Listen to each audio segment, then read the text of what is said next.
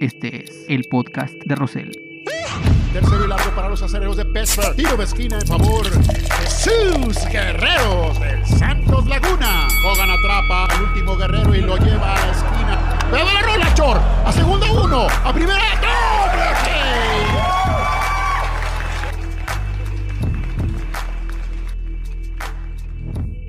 Hola amigos, ¿qué tal? Bienvenidos al podcast de Rosel. ¿Y qué creen?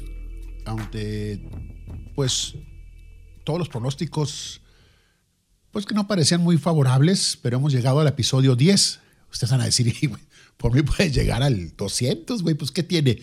El chiste es que lo oiga, ¿no? Entonces, pues sí, es cierto, pero como quiera, ¿no? Llegar al, episodio 10 es para mí eh, altamente satisfactorio, así como el equipo que conforman Rodrigo Rosales Machado, Rafael Rosal Valenciana y la señora Sonia también en lo que se refiere al servicio de alimentos y cualquier situación, maquillaje. ¿Por qué maquillaje si, si es podcast? Dice uno, ni siquiera hay video, pero bueno, pues ahí nos gusta también tirar aceite, ¿no? En fin, hoy vamos a platicar de varias cosas, sobre todo, pues bueno, el béisbol, ¿no? lo que lograron los mexicanos. Aquí les comentábamos en el, el episodio anterior de los chavitos de 13 años, Víctor González y Julio César Urias, que se enfrentaron en una Olimpiada Nacional representando a Nayarit y a Sinaloa, y que luego eh, pasa el tiempo y velos ahora campeones del mundo de la Serie Mundial, y lo más importante, que no solamente la, han ganado, sino que aparecen en los principales eh, títulos. Haz de cuenta que una película en el reparto, protagonista y actor de reparto, Ahí aparecieron los dos, así, a ese nivel. Lo vamos a platicar con todo gusto. De un buen amigo, no sé, Rocco, tú fuiste conmigo a, entrevistar a Carlos Adrián Morales a su casa con su familia, que nos decía que se dormían a las ocho y media de la noche. Los cuatro, los, dos hijos y, ella, y a las cinco, seis de la mañana ya estaban despiertos. Y bueno, vamos a hablar de él porque ya ahora es entrenador del Toluca y le he dado nuevos bríos al equipo de los Diablos Rojos. Carlos Adrián Morales, un hombre serio, en serio, pero disciplinadísimo y sobre todo cero desvelos, ¿eh? cero, cero. Él, para él las nueve de la noche es el equivalente a las cuatro de la mañana para nosotros. Así de, de loco el asunto. También vamos a platicar de cuando me confundieron con guardaespalda de Teo González, el cómico de la cola de caballo, extraordinario, que también, por cierto, eh, le hizo un poquito al fútbol profesional, fue portero allá en, León, Guanajuato. Piojo Herrera le prohíbe a sus jugadores que lleguen a las instalaciones de Cuapa, a los entrenamientos del Santos, del Santos, de entrenamiento del América, con automóviles de lujo y del año. Les voy a platicar por qué. Y luego vamos a hacer una pequeña reflexión sobre esta situación que estamos viviendo con la pandemia. Y ustedes estarán de acuerdo o no conmigo sobre lo de la generación que, ha tocado en este momento vivir esta situación tan complicada y difícil y que probablemente sea la generación menos disciplinada, menos sacrificada y menos obediente en muchísimos años y a esta generación le ha tocado esta situación de la pandemia. Bueno, pero como siempre, antes de, de arrancar propiamente, viene el gustadísimo kickoff, sobre todo por mí. Permítame.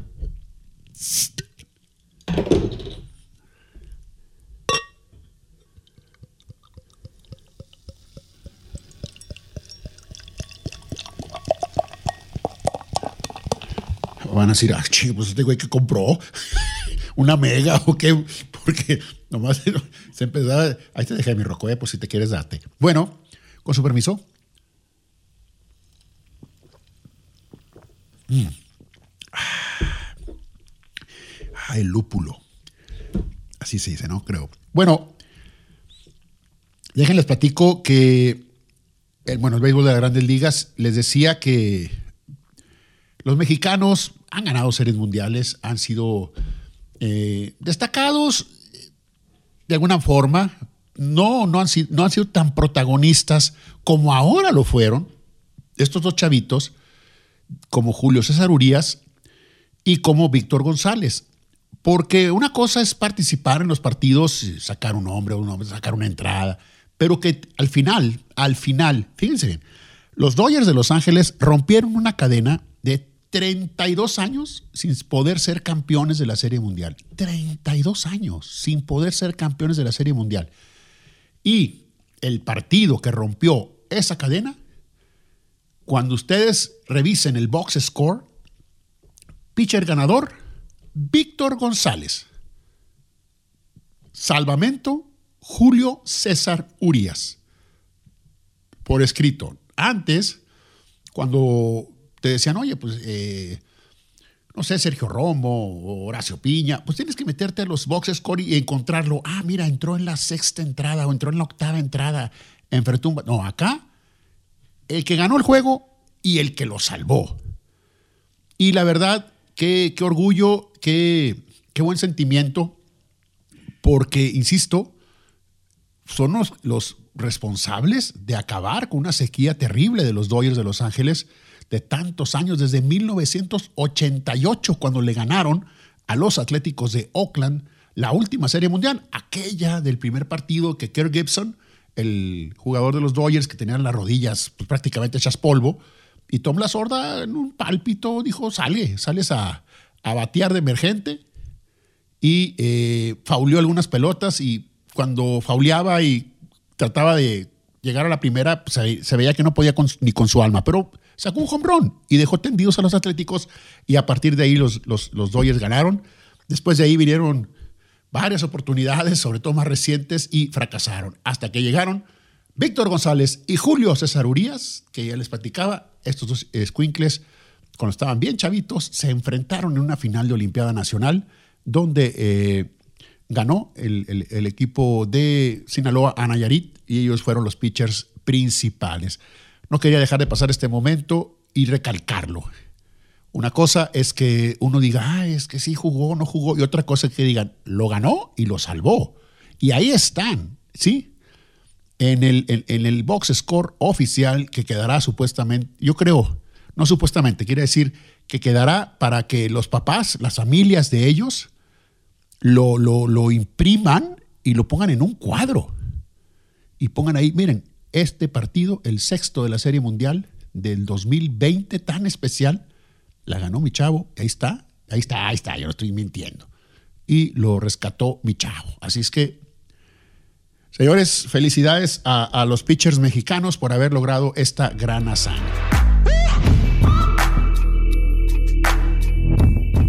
Bien, eh, siguiendo con el béisbol, se acaba de anunciar que las medias blancas de Chicago contrataron a Tony La Russa, 76 años de edad, Tony La que ya había sido manager de, medias blancas, ganador de serie mundial, muchas veces manager del año, un genio, un genio, Tony La y que luego trabajó en varias organizaciones previo a esta nueva oportunidad en las, oficinas. Pero Tony La siempre extrañó estar en el dogout. Perdón, y ahí está. Tony La Russa, en 1981, estaba sentado en las vetustas gradas del estadio Rosa Laguna de Gómez Palacio, Durango, en una noche lluviosa de verano. ¿Qué demonios estaba haciendo Tony La Russa en el 81 cuando estaba dirigiendo a Chicago? Déjenles cuento. Yo tengo varios cuñados, entre ellos Alfonso Castil Rivas, al cual le envió un saludo. Ese día me dice, vamos al BASE. Le va a llover. Vamos, güey, aquí Gómez. Increíblemente en aquellas épocas había dos equipos profesionales de, de béisbol. El Algodoneros de Laguna que jugaba en el Mecano, a un ladito del Estadio Moctezuma, después Corona, ¿sí? Ahí estaba, a un ladito, ahí cerca del aeropuerto, estaba el Estadio Mecano, que era un estadio armable y desarmable, ¿sí? Que se lo trajeron de Houston y ahí estaba, ahí jugaba Unión Laguna. Pero entonces, ¿por qué había también equipo profesional en Gómez? Les explico rápido. Una huelga, una huelga en México debido a que los peloteros estaban muy enojados con Alejo Peralta, que era el comisionado del béisbol de la Liga Mexicana, y por sus actitudes de cacique, sus actitudes de, de intransigencia, que los derechos de los peloteros eran completamente violados. Y de repente Ramón el Abulón Hernández, segunda base de los Diablos Rojos del México, dijo, señores, vamos a, ya estuvo, ya estuvo, no nos vamos a dejar. Y se armó la revolución y se, y se, eh, varios jugadores varios, hicieron huelga, la huelga de la nave, Asociación Nacional de Beisbolistas, al grado de que formaron su propia liga con seis equipos, la ANAVE. ¿Y quién creen que le entró el equipo Halcones de Gómez Palacio? O sea, había béisbol en Torreón y había béisbol en Gómez profesional. En 1981, los Halcones de Gómez Palacio, que traían entre sus filas, porque varios peloteros bastante buenos se fueron del lado de la nave, del lado de los, eh, ahora sí que inconformes. Y uno de ellos era el zurdo Ángel Moreno, buenísimo, pitcher buenísimo. Segundo apellido, veneroso, pero venenoso eran sus picheos. Ángel Moreno, cuando me dice mi cuñado, vamos al béisbol, aquí a Gómez, al estadio, le llamaban el 1140. Es el estadio Rosa Laguna, ahí a un lado del lienzo Charro, Boulevard Miguel Alemán, creo que todo el mundo lo ubica. Eh, ¿Y saben por qué se llamaba? les presumo. Mucha gente sabe, pero para mí todos me parece novedad. ¿Por qué le llamaban el estadio 1140? Porque de la Ciudad de México a ese punto eran 1140 kilómetros. 1140. Yo, es que como me gusta dejarlos. Ay, güey, para que vean. No dejen el podcast de Rosel, van a aprender siempre algo. Bueno, y luego se llamó Estadio Rosa Laguna porque lo pintaron de rosa.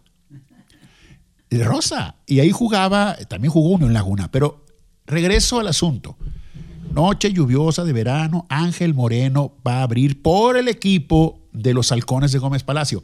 Y había huelga en Estados Unidos también. Una huelga que duró 50 días, ese en 1981. Había huelga también, porque en aquella época empezaba lo de los agentes libres y no estaba muy claro y el sindicato de peloteros querían las, tener mejores condiciones. En fin, hubo huelga. Paró grandes ligas por cincuenta y tantos días.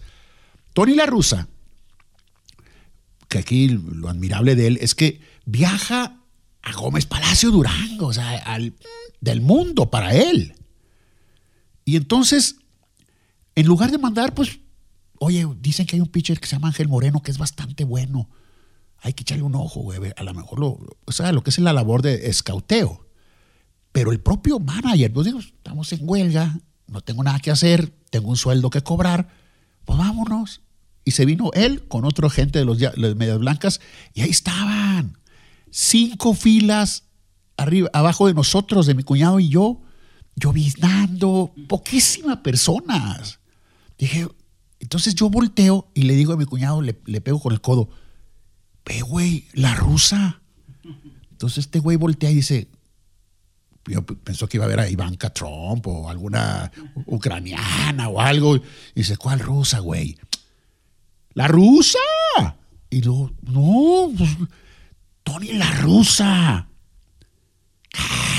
No, o sea, ¿cómo va a ser Tony la rusa?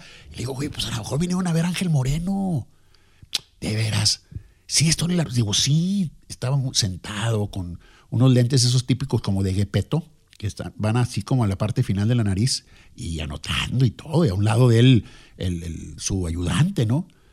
pues el juego fue ahí y yo decía, ¿será o no será? O sino que, pues qué señor tan atractivo, ¿eh? Si no estoy ni la rusa. Digo, no me quedé con las ganas. Dije, sobresalía. sí, sobresalía, sobresalía. Se notaba que no era una persona normal de ahí de Lagunero. Y entonces yo dije, una más y me animo, cabrón. Joven, échame otra. Me eché la cheve. Pues sí, pichaba a mi cuñado. Pichaba a mi cuñado. Y no pichaba en el montículo, pichaba ahí en, en las gradas. Y entonces, eh, ya se acaba el juego. De repente se acaba el juego y me dice, cuñado, ándale, güey, a ver si es. Y se para Tony La Rusa y, en el 81 Fernando Valenzuela se robó el show. Porque es parte de lo que yo le dije a la rusa, porque Fernando Valenzuela en el 81 fue novato del año. Ganó el Cy que es el equivalente al mejor pitcher, y ganó la Serie Mundial. Y completó como 20 juegos. O sea, hoy que el abridor tira muy apenas cinco entradas. El gordo tiraba nueve entradas, pero, pero, pero diario, el güey. O sea, 20 partidos completos. Sí, sí, sí. Un toro. Entonces, no se me ocurrió más que decirle, la rusa. Y volteó. You need a Valenzuela. Y me dice en perfecto español, ¿y quién no, güey? No, de güey no es cierto. Pero sí me dijo, ¿y quién no? Y sonrió y levantó el brazo y saludó. Y, entonces todo el mundo dijo, ah, llegó la rusa, los otros atarantados que ni cuenta. Pero esa es mi historia breve, porque que llama la atención. Después se lo ganaron a la rusa. Ángel Moreno no fue a los Medias Blancas de Chicago, fueron, según yo me acuerdo, a los Angels. O sea, fue a jugar dos años a grandes ligas. Sí, hubo otra gente que lo fue a seguir a buscarlo, a buscarlo, este, y se lo llevaron, se lo llevaron, pero no fue eh, precisamente eh, la rusa. Se fue a jugar a grandes ligas y cuando regresó a la Liga Mexicana, ya no había la Liga de la Nave, duró muy poquito, duró dos años, la Liga Independiente, la Liga de los, de los sindicalizados, y, pero sí estaban reportados todos los que tuvieron de, rebeldes y Ángel Moreno ya no agarró trabajo en la Liga Mexicana de verano porque estaba eh, boletinado, por decirle así. Esa es mi historia con Tony La Rusa, que hoy es anunciado, no hoy, pero en la semana fue anunciado como el manager de Medias Blancas de Chicago a los 76 años. La temporada que acaba de terminar, el manager más viejo era Dusty Baker de los Astros de Houston, con 70 años. Ahora quítate, ahí llega 76 años y le, aunque no mencionaron eh, en las, las notas cuántos años, se sabe que es un contrato multianual. Igual tranquilo llega a los 80 años dirigiendo a Medias Blancas de Chicago. Híjole, no, mis respetos para Tony La Russa, que por cierto, en el 88, cuando la última vez que los Dodgers ganaron la Serie Mundial, fue Tommy La Sorda con los Dodgers contra Tony La Russa de los eh, Atléticos de Oakland. Y el gran Sonny Alarcón, narrador de Televisa de muchos años, decía que imagínate una discusión entre la rusa y la sorda. No, pues una, rusa y la otra sorda, pues ahí podían estar alegando, ¿no? En fin, esa es mi historia con Tony la rusa, totalmente verídica y tengo testigos, ¿sí? Bueno, les había dicho al principio del programa que me llamó mucho la atención una entrevista que le hicieron al Piojo Herrera, un chavo X, le, comentaba aquí a mi Rocco, eh, productor del programa de este podcast, que luego las mejores entrevistas, cuando los, personajes, los artistas o los, deportistas de repente sueltan este, declaraciones, por ejemplo, la Jun con este Jordi Rosado, la Jun también contó cosas, cuenta cosas que no, no le escuchas en otro lado. Y aquí este chavo, la verdad no sé quién es el que entrevistó a Piojo Herrera. Y salió a colación que Miguel Herrera le tiene prohibido a sus jugadores, sobre todo los jóvenes, a los que están empezando a, surgir, a los que son titulares, y el fútbol eh, da muy buenos sueldos, todo el mundo lo sabemos, o sea, pero porque el negocio da. O sea, tú no, ah, ¿cuánto le pagan a los futbolistas? Pues no les pagan por tontos los, los dueños, les pagan porque el negocio lo, lo, lo permite y lo soporta. O sea, un futbolista joven que ya es titular, primero viene al primer equipo en la banca y luego ya titular y se establece y por ahí lo convocan a la selección, aunque sea un juego molero, ya se establece en un sueldo que te gusta 350, 400 mil pesos mensuales. ¿eh? Ese es, y, por supuesto que los que saben de esto me pueden decir hasta, y hasta más, pero bueno, yo estoy hablando de cuando ya está el chavo establecido, ¿no? 350, 400 mil pesos mensuales. Entonces ya cuando tienen, firman un contrato por esta cantidad de dinero, dice Miguel Herrera, luego, luego quieren comprar el coche de lujo de moda, equipadísimo, y se gastan una lana. Ahorita un coche de lujo, de, ¿qué te gusta? Millón, millón y medio, pues, tranquilo, ¿no? Eh, carrazos súper equipados. Un, un sub-20, depende si, si lo llaman al primer equipo y todo eso, pero puede dar en 60 mil pesos por ahí si se establece, si se establece también eh, un sub-20. No, hay buenos sueldos en el fútbol, pero porque, porque el negocio lo da. Si no, no, no, no, no pagarían eso. En fin. Entonces dice Miguel Herrera que le dijo a Sebastián Córdoba y a Jorge Sánchez, dos chavos del, del América, les dijo, no me vayan a salir con que van a comprar ahora que ya supe que pues, ya tiene sus buenos sueldos. Y Edson, Edson, eh, Álvarez, que jugaba en América y se fue a Holanda, le vendió su coche a, este, a Córdoba. Dijo, oye, me voy a Holanda, te dejo mi carro, carrazo. Y dice, todo esto lo, lo dijo Miguel Herrera. si se presentan aquí a Cuapa, a los entrenamientos, con un coche, último modelo y de lujo, no entran. ¿Pues ¿Por qué, profe? No entran. Al menos, a menos de que me traigan las escrituras de que compraron un departamento o una casa. Ustedes deben de, primero invertir en esto, en, inmuebles y no en carros. Y les decía el Pio Jorera, el carro lo compras y sacándolo de la agencia, ya, de, si te costó 10 pesos, ya costó 7. En cambio, una casa, un departamento, le puedes ir metiendo y metiendo y va agarrando más valor y más valor y más valor. Eso les explicaba. Y entonces dice, dice Miguel Herrera, no sé si está bien o está mal, pero esa es mi regla. Y luego me dice Sebastián Córdoba, profesor o profe, no, profesor no, profe, ya compré una casa en Aguascalientes, de donde es él, y le muestra las escrituras. Y Jorge Sánchez, que es lagunero, le dijo, yo también ya compré una casa para mi jefa, para la familia, en Torreón. Ah, ok. Entonces ya, ya pueden, este, ya, ya comprado esto, ya tienen un patrimonio estable y ustedes ya pueden entrar con sus coches. Y esto me acordé de lo que pasó en el 2001 con un jugador argentino chaparrito muy bueno de nombre Pablo Hernán Gómez de Mendoza, Argentina, que vino a jugar a México en varios equipos, pero cuando estaba en Pachuca en el 2001, y lo dirigía Javier Aguirre. Y Javier Aguirre en una entrevista comentó que él se sentía de alguna manera culpable de lo que les voy a contar. Pablo Hernán Gómez de repente llega a platicar con Javier Aguirre en un entrenamiento y Javier Aguirre se da cuenta en el coche en que llegó. ¿Sí?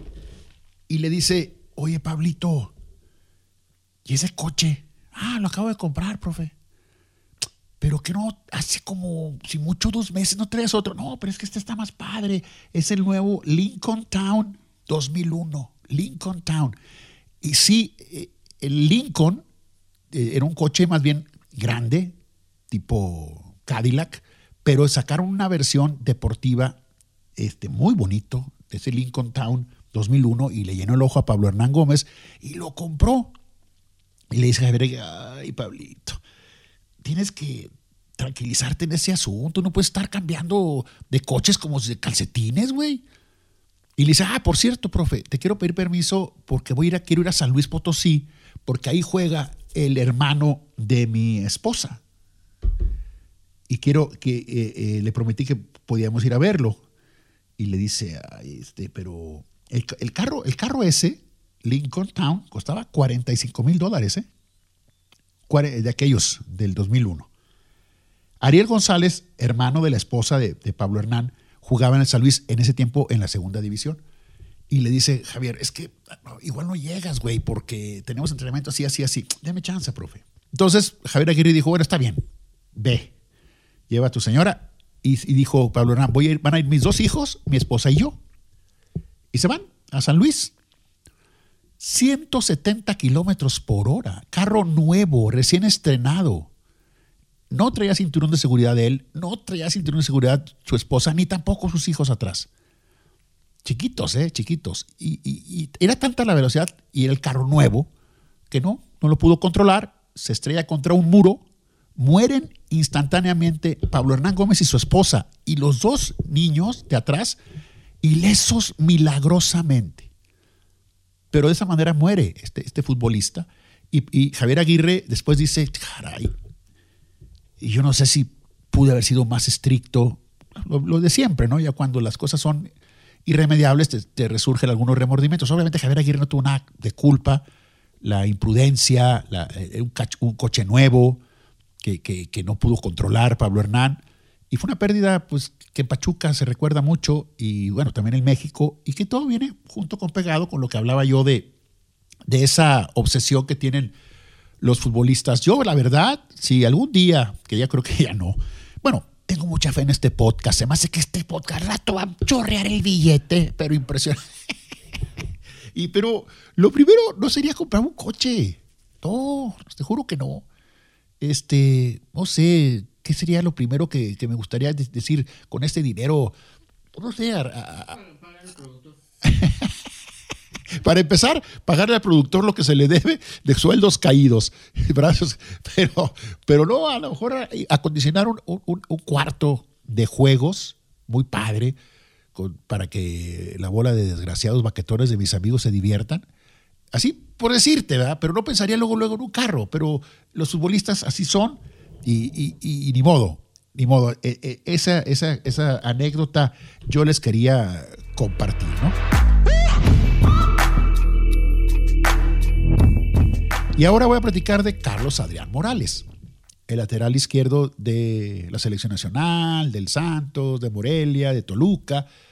Carlos Adrián Morales, cuando vino a jugar a Santos, Rodrigo Rosales, el productor que tengo aquí a un lado, y yo le fuimos a hacer un reportaje a su casa eh, en, el Santos. Hay muchas, hay muchas eh, futbolistas que rentan casas. Eh, Santos renta casas en las villas. Y ahí van. En las villas es uno de los fraccionamientos más padres de Torreón. Está bien, que estén a gusto ellos. Y fuimos y llegamos a las, no sé, 4 de la tarde. Y ahí estaban Carlos Adrián Morales, su esposa y sus dos hijos como de unos 10, 12 años. Y estábamos platicando, platicando, platicando, y hicimos la entrevista, y no sé por qué salió algo como de que, ah, su jardín, su jardín tenía ahí una, un asador, y dije, ah, nunca lo prendo. Le dije, oh, pues vamos organizando algo, órale. Le dije, pues, eh, ¿qué será? ¿El sábado en la noche? Dijo, no, no, en la noche no. No, no, es que aquí nos vamos a dormir ocho, ocho y media. ¿Cómo? La familia completa se va a dormir a las 8 de la noche, más las 8 y media. ¿Qué? ¿Qué? ¿Cómo, Carlos Adrián? Eh, cualquier día, cualquier día. Y después se levantan, oh, pues, cinco, cinco y media. Dice, eh, creo que Romano era el entrenador, y Romano llegaba a, como el, pues él era el jefe, y a veces el equipo andaba mal y decía, triple sesión, vamos a arrancar 8 de la mañana, mendigos. Carlos Adrián Morales estaba ahí al 15 para las 7. Ah, ¿y tú? Oh, aquí estoy, profe. Pues ya, listo, bañado, desayunado, todo listo. Porque se, dormía a las ocho y media. Siempre fue primero en todo porque siempre se... Y, y, ahí me platicó que se burlaban de él sus compañeros de, en el equipo que anduviera. Por ejemplo, ahora partido viernes, nueve de la noche. ¡Nueve de la noche! El lateral. Normalmente en un tiro de esquina cuidan un poste, ¿no? Que decían, no se nos va a quedar dormido este güey, hombre.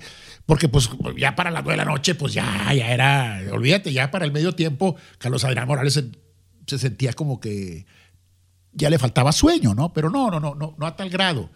Y nos contó también, él es hermano de Ramón Morales, Ramoncito Morales, que hizo un gol en Copa América, tiro libre, Argentina, los triunfos que recordamos. Bueno, jugó con Chivas, pero pero ese gol que le hizo en una Copa América a Argentina con un tiro libre que le ganamos 1-0 a los argentinos por fin, eh, y después volvimos a perder varios juegos, Ramón Morales, pero él me contaba, y nos contaba a mí y a Rocco, o sea, son Ramón Morales y Carlos Adrián Morales, los dos son zurdos. Dijo, teníamos un, tenemos un tercer hermano, pero él es de perfil derecho, buenísimo, un crack, mejor que, que Ramón y mejor que yo.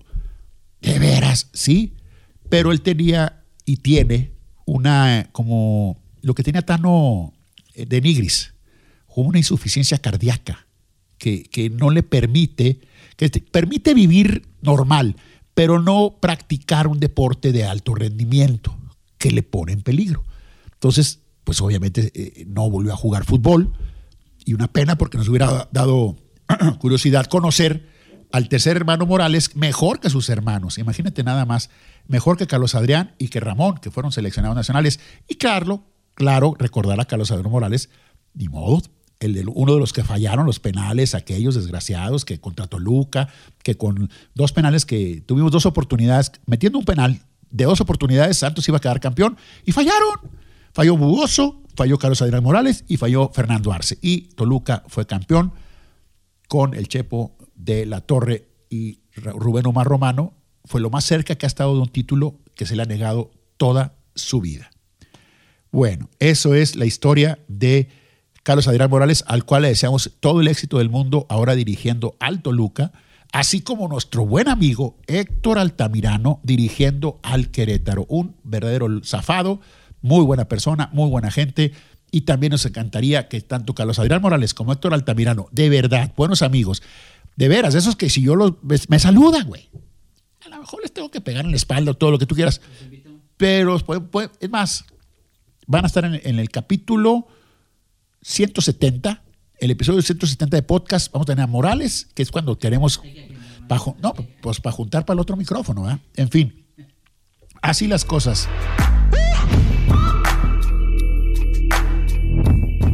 Ahora les voy a platicar una anécdota de el Teo González, que es el cómico de la cola de caballo, famosísimo. Ahorita que están de súper de moda los estandoperos que salen por todos lados, mexicanos, sobre todo regios también. Él es de ahí del, del Bajío. Moisés Arce, muy buen amigo mío, él dice que somos hermanos. Yo le digo que no me diga hermano. El día. no, no, yo, el día que yo quiera adoptar un hermano, él va a estar en la, en la, en la, el primero en la lista va a ser él. Cuando yo quiera adoptar un hermano. Ahorita no, no tengo ningún plan de adoptar hermanos. Pero vuelvo a repetir, cuando lo vaya a hacer, el número uno es Moyarse. Moyarse, que será hace 20 años, fue el director de la Feria de Gómez, la Feria de Gómez Palacio. Él era el güero bueno. Y pues no le pegábamos toda la bola de gorrones.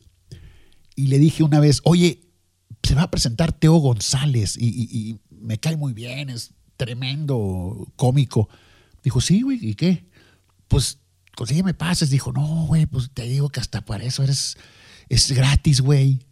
¿Cómo? Sí, bueno, pagas el boleto de la entrada de la feria, pero yo te consigo el pase de la, de la y lo llevas al Teatro del Pueblo. Y ahí se va a presentar. Este, cuando, cuando llegues, me llamas y, yo te, introduzco al, al, auditorio, al teatro. Era un teatro al aire libre. Y bueno, llegué, le llamé y, me dice, ¿sabes que Ya está hasta la madre, ya está hasta la madre, ya no cabe nadie. Güey, pero no importa, vamos, vente, ven. Y me metió por, hace cuenta, por tras bambalinas, por la parte de atrás del escenario. Y en eso sale Teo González a hacer su show. Y, yo estoy tras un muro, tras un muro, y atrás de, Teo González, y no se no, la acústica era pésima. No se entendía ni madre. Y la gente, ja, ja, y yo, chingo, ¿qué está diciendo? Entonces me empecé a animar y terminé en el escenario, pero pegadito a la pared. O sea, Teo González estaba delante de mí unos cinco metros y yo pegadito hasta que ya encontré un, punto donde ya entendía perfectamente eh, lo que decía Teo González y pues la pasé muy divertido. el asunto, pues los fotógrafos que cubrían la, la fuente de la feria, pues fotos, fotos, fotos. Y resulta que al día siguiente me llaman por teléfono o me comentan, oye, güey, ¿y de cuándo acá eres de la seguridad de Teo González? Yo, ¿de qué traes, güey? No, sí fui a verlo, pero ¿eso qué? En una foto se ve Teo González y atrás yo, güey, con una actitud como la de Soborno Mortal, la película esa que salí de Guarura, haz de cuenta, otra vez salgo de Guarura, ahora de Teo González, no puede ser, la raza me chocarrilla. Una, la única fotografía, y en el siglo de Torreón, que es un periódico que vaya, que si tiene eh, tiraje, ahí salí yo, precisamente atrás de Teo González, que después lo saludé muy rápidamente, nomás le pregunté que si es cierto que había sido portero, dijo que sí. Muy agradable, muy simpático, pero se tenía que ir porque tenía otro show. Eh, y, pero quedó ahí, quedó la foto, por ahí la tengo. Cuando tengamos también video aquí se las voy a mostrar.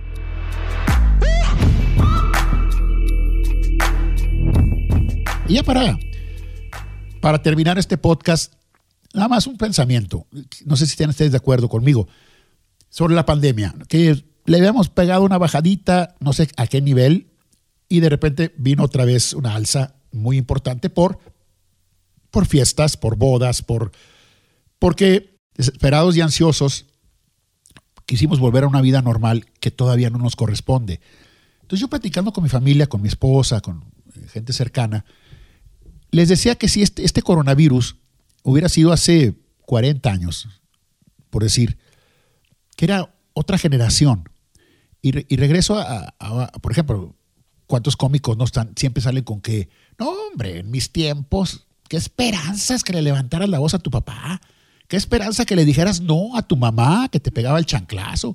Y te decían se meten y se meten. Era obediencia. Éramos obedientes, perdón, obedientes y por ende disciplinados. a regañadientes. Pero esa generación, hace 40 años, 50 años, de niños, adolescentes, jóvenes, pues éramos otra onda, eh, insisto. Ahora nosotros, y me incluyo por supuesto los papás actuales, somos responsables de una generación de, de niños, jóvenes, adolescentes y jóvenes, básicamente desobedientes, básicamente indisciplinados y con una falta de sacrificio enorme. No están dispuestos a sacrificar nada. Son egoístas. Afortunadamente no todos. Pero viene la pandemia y quédate en la casa, no salgas, no hagas esto. Y no, no hacen caso. Entonces, quiero compartir, ustedes estarán de acuerdo o no. A lo mejor son muy dramático diciendo que nos tocó la pandemia en la generación más inoportuna, la generación más indisciplinada y falta de sacrificio. ¿Qué es esta? Es esta eh, millennials, y como tú quieras llamarle, que simple y sencillamente dice, no, no va a pasar nada. Y además es una pandemia, vuelvo a repetir, taimada, eh, oculta, al acecho, que los jóvenes... Solapadoras. sí, claro, los jóvenes, los jóvenes se contagian, pero como están jóvenes, pues pueden combatir el virus, pero lo pueden contagiar a las personas mayores con las que conviven diariamente en la casa. Y eso como que no les acaba de caer el 20. Pero la clave para mí en este momento es esta generación que no tienen solidaridad, que no tienen sacrificio. Sacrifica las cosas, no puedes. Eh, por ejemplo, nos queda todo noviembre y 23 días de diciembre para poder estar una Navidad yo no digo que con fiestas, abrazos y, lo de siempre y con multitud de familiares, no, no. Si nos portamos bien todo noviembre y 23 días de diciembre, vamos a cenar en casa los que somos sin invitar a nadie, pero con otra actitud y con otra, ya, ya no con la zozobra, ya no que salen contagiados 120, 240 aquí en Torreón, no, sino con la tranquilidad de decir, ya nos portamos bien, va bajando el, número de contagiados y ya como más relajaditos, ¿me entiendes? Pero solamente si hacemos las cosas bien todo noviembre y los 23 días de diciembre. Y claro, por supuesto que el resto, ¿verdad? Pero yo me refiero a que si queremos tener una Navidad sin tanto sobresalto, sin tanta preocupación de que ande rondando el condenado virus por todos lados, abres una puerta y ahí está, das la vuelta a la esquina y ahí está. Esa es tu imaginación. Vamos a hacernos conscientes de esta situación, vamos a portarnos bien, cubrebocas, lavar las manos a la distancia, todo este asunto, y vamos a volver a bajarle al número de contagiados para tener una Navidad, pues, insisto, eh, más tranquila, caray, sin tanto pinche susto porque te enteras por todos lados y parece que hay un cerco. Oye, que tu, tu, cuñado, tu primo, ahí se viene, se, viene acercando, se viene, te está, te está rodeando. Aléjalo, aléjalo portándote bien. Amigos, este fue el episodio 10 del podcast de Rosel. Espero haberlos entretenido y si no, pues un, fracaso más. Pero espero que se hayan entretenido y hayan eh, se hayan divertido con, mis anécdotas y con mis pláticas, que esa es la idea. A nombre de Rodrigo Rosales, de Rafa Rosell eh, Jr. y de mi señora esposa, que es la que aquí hace todo, que, tenemos energía para trabajar. Y eh, su amigo Rafael Rosell Hernández les dice que el podcast de Rosell llegó, llegó para quedarse.